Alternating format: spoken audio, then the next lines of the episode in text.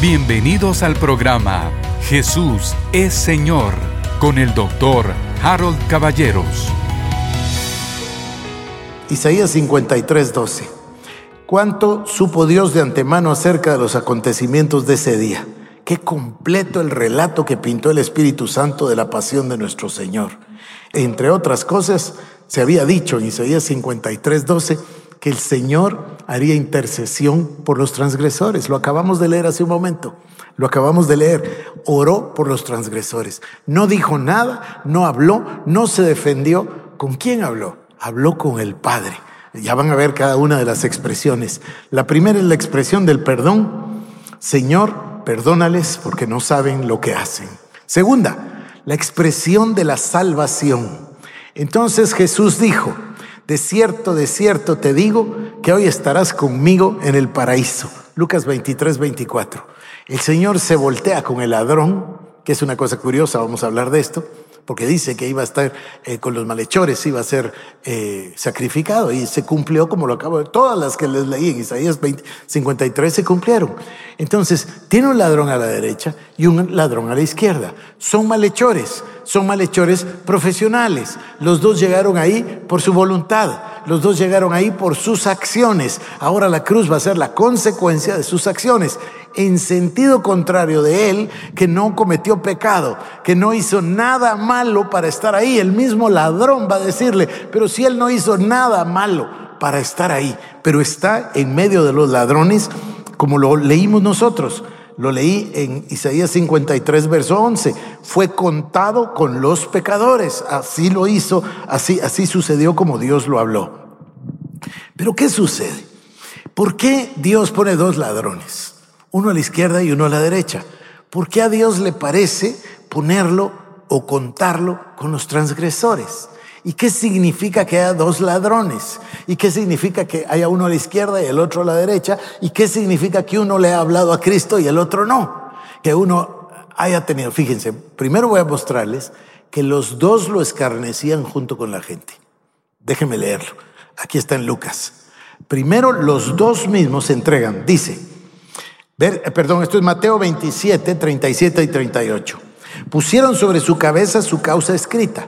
Este es Jesús, rey de los judíos. Entonces crucificaron con él a dos ladrones, uno a la derecha y otro a la izquierda. Lo mismo le injuriaban también los ladrones que estaban crucificados con él. Estoy en el verso 44, Mateo 27, 44. Le injuriaban los sacerdotes, le injuriaban los soldados, le injuriaba la, la gente y ahora también le injuriaban los ladrones que estaban crucificados con él. Aquí lo dice, Mateo 27, 44. Pero ojo en lo que voy a leer, Mateo 23, 38 al 43. Había también sobre él un título escrito con letras griegas, latinas y hebreas. Este es el rey de los judíos. Y uno de los malhechores que estaban colgados le injuriaba diciendo, si tú eres el Cristo, sálvate a ti mismo y a nosotros. Respondiendo el otro, le reprendió diciendo, ¿ni aún temes tú a Dios estando en la misma condenación? Paren un momento. En el verso 44 de Mateo 27, los dos le estaban injuriando con toda la gente. Algo pasó en el corazón de este ladrón que cambió de opinión. Uno de ellos no cambió de opinión. Si eres eh, eh, Dios, entonces sálvate a ti mismo y sálvanos a nosotros. Pero el otro ladrón cambió su corazón. Y dice la palabra, este, este sería un estudio estupendo, ahora voy, dice, respondiendo el otro le reprendió diciendo, ni aún temes tú a Dios. ¿De dónde sacó la palabra Dios? Ni aún temes tú a Dios estando en la misma condenación. Nosotros a la verdad justamente padecemos porque recibimos lo que merecieron nuestros hechos, mas este ningún mal hizo. Y dijo a Jesús, acuérdate de mí cuando vengas en tu reino. Entonces Jesús le dijo, de cierto te digo que estarás conmigo hoy en el paraíso. Es la segunda expresión de Jesús. Ahora, hablemos de los ladrones un momento. Uno de ellos permaneció un hombre sin temor, absolutamente sin miedo, sin temor a nada, llegó con el mal hasta el último instante, injurió a Cristo hasta el último momento. Pero el otro tuvo en un instante un arrepentimiento. Es posible que el Espíritu Santo haya usado el letrero y que el ladrón haya voltado a ver y haya visto, este es el rey de los judíos. Es posible que el Espíritu Santo haya traído lo que Calvino llamaría una gracia irresistible. Es posible que el Señor haya decidido, yo no quiero pasar aquí con ustedes a esto, pero a mí esto me parece un estudio de la predestinación, absolutamente. Solo el Espíritu Santo pudo haber movido el corazón de este ladrón de Mateo 27, 44 a Lucas 23, 34. ¿Por qué se voltea y le dice al ladrón, cállate, no miras tú, no respetas ni siquiera a Dios? Y entonces se voltea con el Señor y dice, Señor, cuando vengas en tu reino. O sea, él tuvo un convencimiento. Lo tuvo porque el Espíritu Santo es el que lo hace en nosotros. Si la cabeza tuvo que ver, si la mente tuvo que ver porque leyó el letrero, es, irrelevante. El tema es que hubo un cambio en su corazón, se volteó y lo reconoció. Esto habla también o destruye toda la doctrina de las buenas obras. La gente que trata de ser buena, la gente que lucha, los legalistas que ponen más reglas, como se dice coloquialmente, más papistas que el Papa. Todo eso, este hombre no tuvo tiempo para nada. Él solo tuvo tiempo para expresar en un momento que era Dios al que le hablaba y que por favor se acordara de él en el paraíso. ¿Qué palabra? Acuérdate de mí cuando vengas en tu reino. Acuérdate de mí. Y Dios Todopoderoso le salvó. Y el Señor Jesús expresa en esta segunda expresión, el Señor Jesucristo dice, de cierto te digo que hoy estarás conmigo en el paraíso. Pasemos a la tercera. La tercera es la expresión del afecto. Cuando Dios vio a su madre y al discípulo a quien amaba, que estaba presente, dijo a su madre, mujer, he ahí a tu hijo. Y después dijo al discípulo, he ahí a tu madre. Y desde aquella hora el discípulo la recibió en su casa. Juan 19, versos 26 y 27. María estuvo presente. María estuvo presente durante todo el camino de la cruz y después estuvo de pie frente a la cruz. Cualquiera hubiera podido decir, esta señora se hubiera podido desmayar, a esta señora le hubiera podido dar alguna enfermedad, esta señora hubiera podido hacer un escándalo, hubiera podido estar gritando. María lo soportó todo en silencio y estuvo presente todo el tiempo. Y el Señor Jesucristo cumplió lo que dice la palabra en Éxodo capítulo número 20, honrarás padre y madre. Y cuando vio, dice que estaba ahí María y que vio que estaba ahí el, discípulo que él amaba, entonces le dijo a ella, mujer, aquí a tu hijo. Y al discípulo dijo, aquí a tu madre. Y entendieron los dos, tanto María como Juan, porque dice, a partir de ese momento, entonces Juan la recibió en su casa. Y le, y le adoptó, no sé qué palabra usar. Él tuvo cuidado de su madre hasta el último instante. Pero esto sería una prédica muy humana, de esas que no me gustan, sino que mejor vayamos a ver lo sobrenatural. Venga conmigo a Lucas capítulo 1, verso 26. Dice, al sexto mes, el ángel Gabriel fue enviado por Dios a una ciudad de Galilea llamada Nazaret, a una virgen desposada con un varón que se llamaba José de la casa de David, y el nombre de la virgen era María. Y entrando el ángel donde ella estaba, dijo, Salve muy favorecida, el Señor es contigo, bendita tú entre las mujeres. Mas ella cuando le vio se turbó por sus palabras, y pensando qué salutación sería esta, entonces el ángel le dijo, María, no temas, porque has hallado gracia delante de Dios, y ahora concebirás en tu vientre y darás a luz un hijo y llamarás su nombre Jesús. Este será grande y será llamado Hijo del Altísimo, y el Señor Dios le dará el trono de David su padre, y reinará sobre la casa de Jacob para siempre, y su reino no tendrá fin. Imaginen ustedes esas frases. Entonces María dijo al ángel, ¿cómo será esto? Pues no conozco varón. Respondiendo el ángel le dijo, el Espíritu Santo vendrá sobre ti y el poder del Altísimo te cubrirá con su sombra.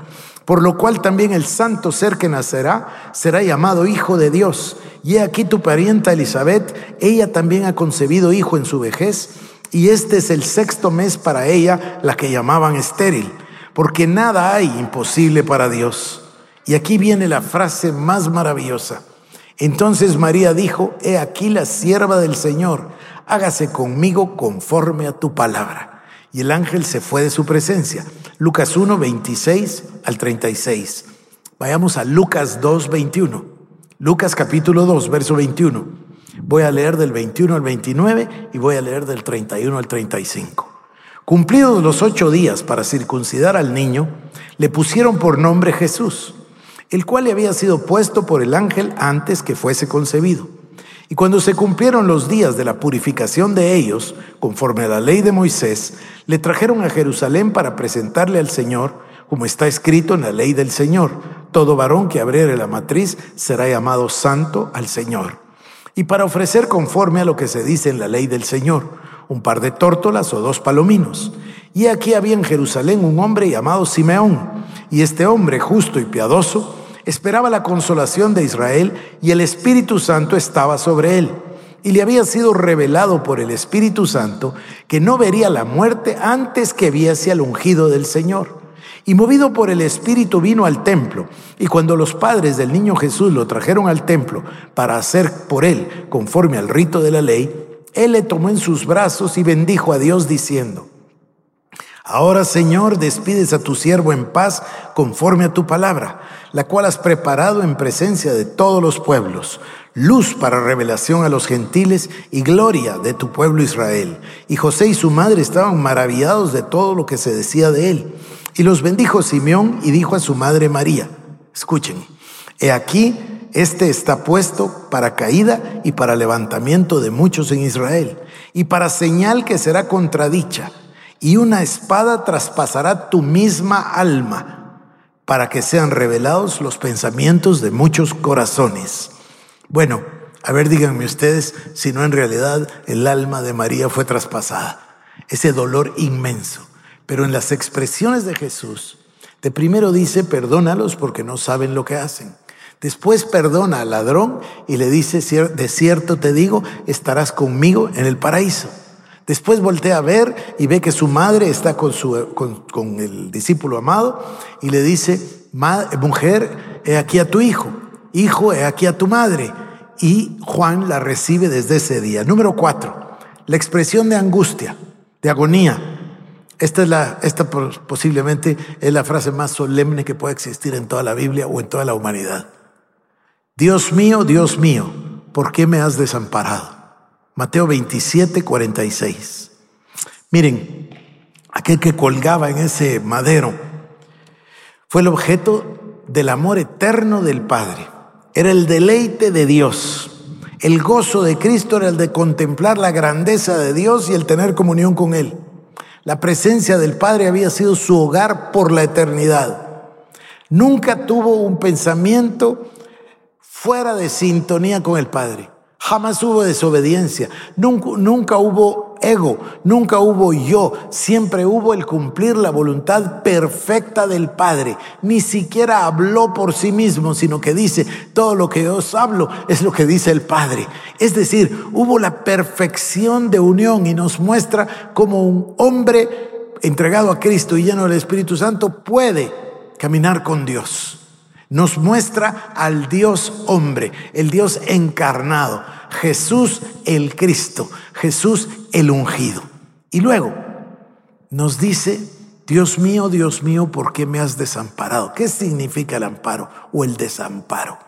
Yo escribí estas notas. El desamparo de Dios es la muerte espiritual.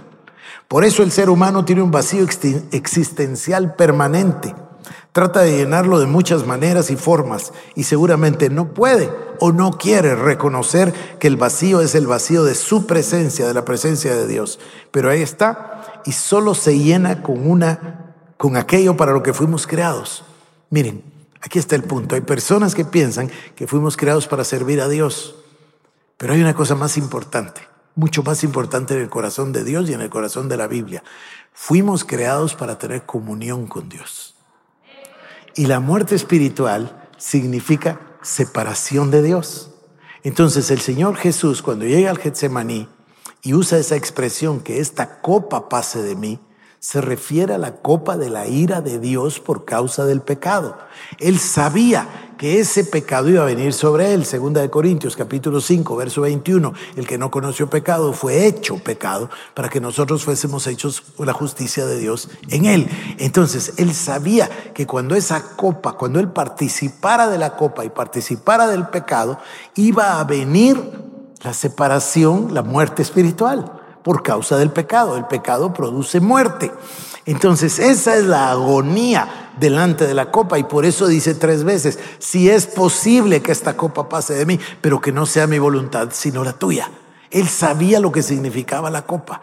La copa significaba que cuando él la tomara iba a separarse de Dios. Lo vamos a leer ahora en los Salmos. Y en ese momento esta es la frase más dura de todos. Dios mío, Dios mío, ¿por qué me has desamparado? Porque hubo una separación. Miremos lo que la Biblia dice de este tema. A mí me parece apasionante. Estas palabras constituyen la cumbre del dolor lo que no había experimentado nunca en toda la eternidad, ni a su paso por la tierra, verse abandonado, dejado, desamparado, solo, sin el Padre. Estas palabras tienen una profunda solemnidad. Este es el instante donde Él fue hecho pecado por nosotros. Isaías 53, 6. Todos nosotros nos descarriamos como ovejas, cada cual se apartó por su camino, mas Jehová cargó en él el pecado de todos nosotros. Y aquí está esa frase, ¿verdad? Con todo esto Jehová quiso quebrantarle, sujetándole a padecimiento. ¿Quiso quebrantar al Señor? No. Es que para Dios resulta imposible no rechazar el pecado. Por eso es que Dios no va a llamar justo al injusto, ni va a llamar injusto al justo jamás, o inocente y justo, ¿verdad? Dios Todopoderoso no puede tener relación con el pecado. Ahora entendamos esto. Nosotros que vivíamos en pecado, nosotros que estábamos muertos en nuestros delitos y pecados, nosotros que nos encontrábamos alejados de Dios sin ciudadanía en el mundo, dice la palabra, pero Dios, que es rico en misericordia, nos salvó, nos limpió de nuestros pecados y nos dio una nueva vida en Cristo Jesús. Dios Todopoderoso nos hizo salvos. Y ahora, escuchen esto, ya no somos pecadores, ya no tenemos naturaleza adámica, ya no tenemos naturaleza pecadora. Él nos dio la vida Zoe de Dios, nos dio el amor ágape de Dios, nos hizo una nueva criatura, las cosas viejas pasaron, todas son hechas nuevas. Y ahora con eso, Dios nos ve a través del sacrificio de Cristo, a través de la sangre de Cristo. Y voy a llegar más lejos hoy. Fíjense ustedes, dice que si pecamos, porque podemos pecar, sin duda que si pecamos tenemos abogado, a Jesucristo el justo. Dice que Él intercede por nosotros. Y en Hebreos dice, y se los voy a leer en un momento, dice que intercede por todos los que perpetuamente se acerquen a Él. Está hablando del pasado y está hablando del futuro. Cristo Jesús nos va a limpiar del pecado y estamos sentados a la diestra de Dios y Dios nos mira a través del sacrificio y a través de la sangre de Cristo. Han sido tantos años de religión que cuesta asimilar todo esto. Y Salmo 55, 4 y 5 y verso 12 también. Mi corazón está dolorido dentro de mí y terrores de muerte sobre mí han caído. Temor y temblor vinieron sobre mí y terror me ha cubierto, porque no me afrentó un enemigo, lo cual habría soportado, ni se alzó contra mí el que me aborrecía, porque me hubiera ocultado de él.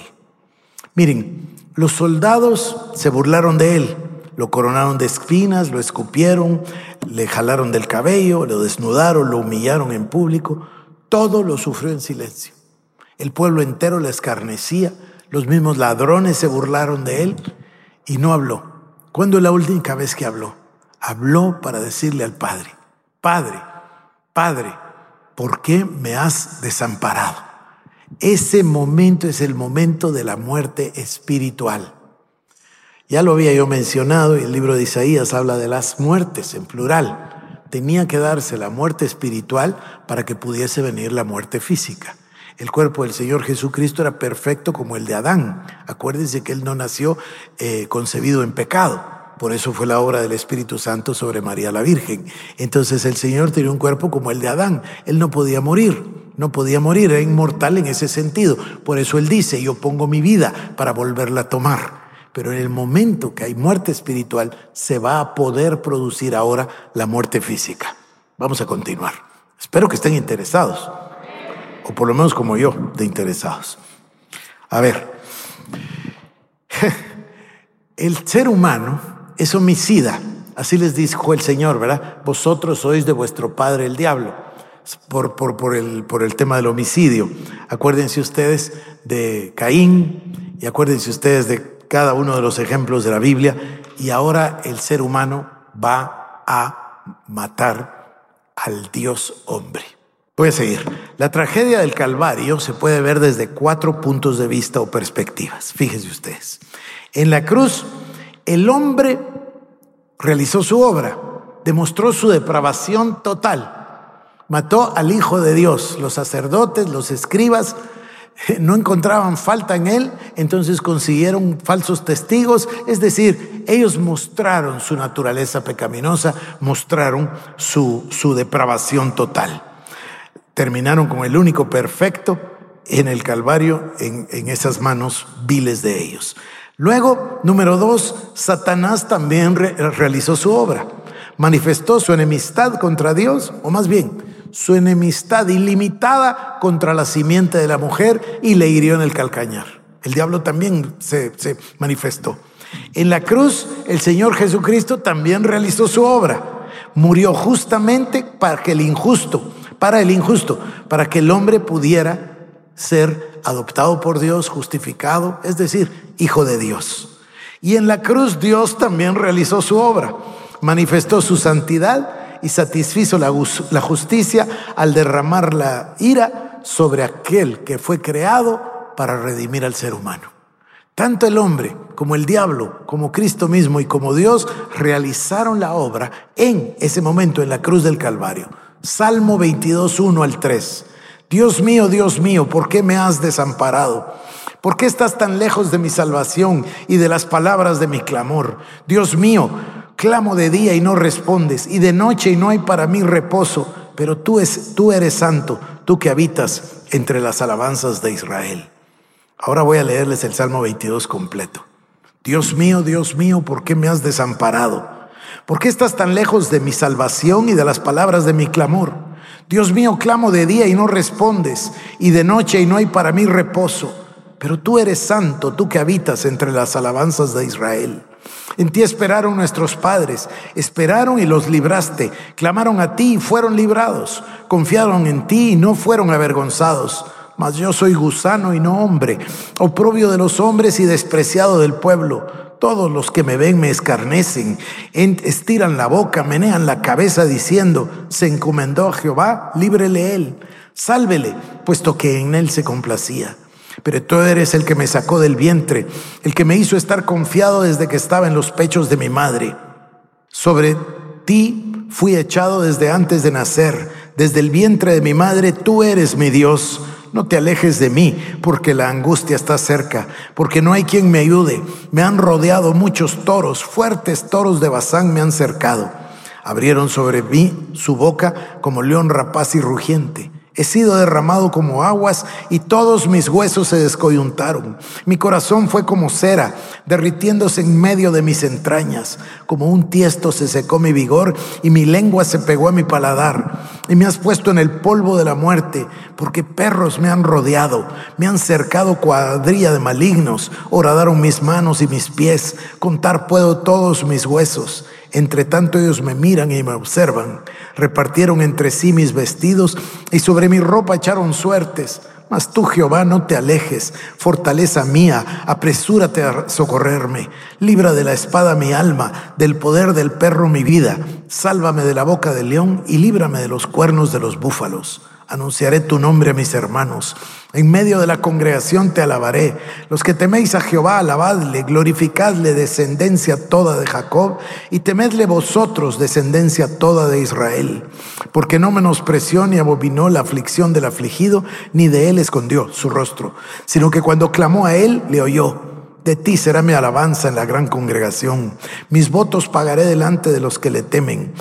Comerán los humildes y serán saciados. Alabarán a Jehová los que le buscan. Vivirá vuestro corazón para siempre. Se acordarán y se volverán a Jehová todos los confines de la tierra y todas las familias de las naciones adorarán delante de ti, porque de Jehová es el reino. Y él regirá las naciones. Comerán y adorarán todos los poderosos de la tierra. Se postrarán delante de él todos los que descienden al polvo, aun el que no puede conservar la vida a su propia alma. La posteridad le servirá Esto será contado de Jehová hasta la postrera generación. Vendrán y anunciarán su justicia. A pueblo no nacido aún anunciarán que Él hizo esto. Para los agnósticos y los ateos debe resultar un misterio extraordinario como estas palabras fueron escritas con tal detalle un milenio antes de lo que sucedió. Para nosotros que creemos en la unidad de la Biblia, entendemos que si bien el salmista vivió casi mil años antes que Cristo, era el Espíritu Santo el autor de la Escritura, el inspirador de la palabra viva que nos ha dejado. A mí me parece maravilloso. Es el Salmo 52, el Salmo 55, el Salmo 31, Isaías 53. Es extraordinario el, el relato. Entonces les voy a leer primera de Timoteo 3:16. Indiscutiblemente grande es el misterio de la piedad. Dios fue manifestado en carne, justificado en el Espíritu, visto de los ángeles, predicado a los gentiles, creído en el mundo y recibido arriba en gloria. Voy a repetir, primera de Timoteo 3:16, indiscutiblemente grande es el misterio de la piedad. Dios fue manifestado en carne, justificado en el Espíritu, visto de los ángeles, predicado a los gentiles, creído en el mundo y recibido arriba en gloria. Es un resumen formidable del ministerio del Señor Jesús. Esto fue el programa Jesús es Señor con el doctor Harold Caballeros. Si quieres más información, búscanos en nuestras redes sociales como Iglesia El Shaddai Guatemala.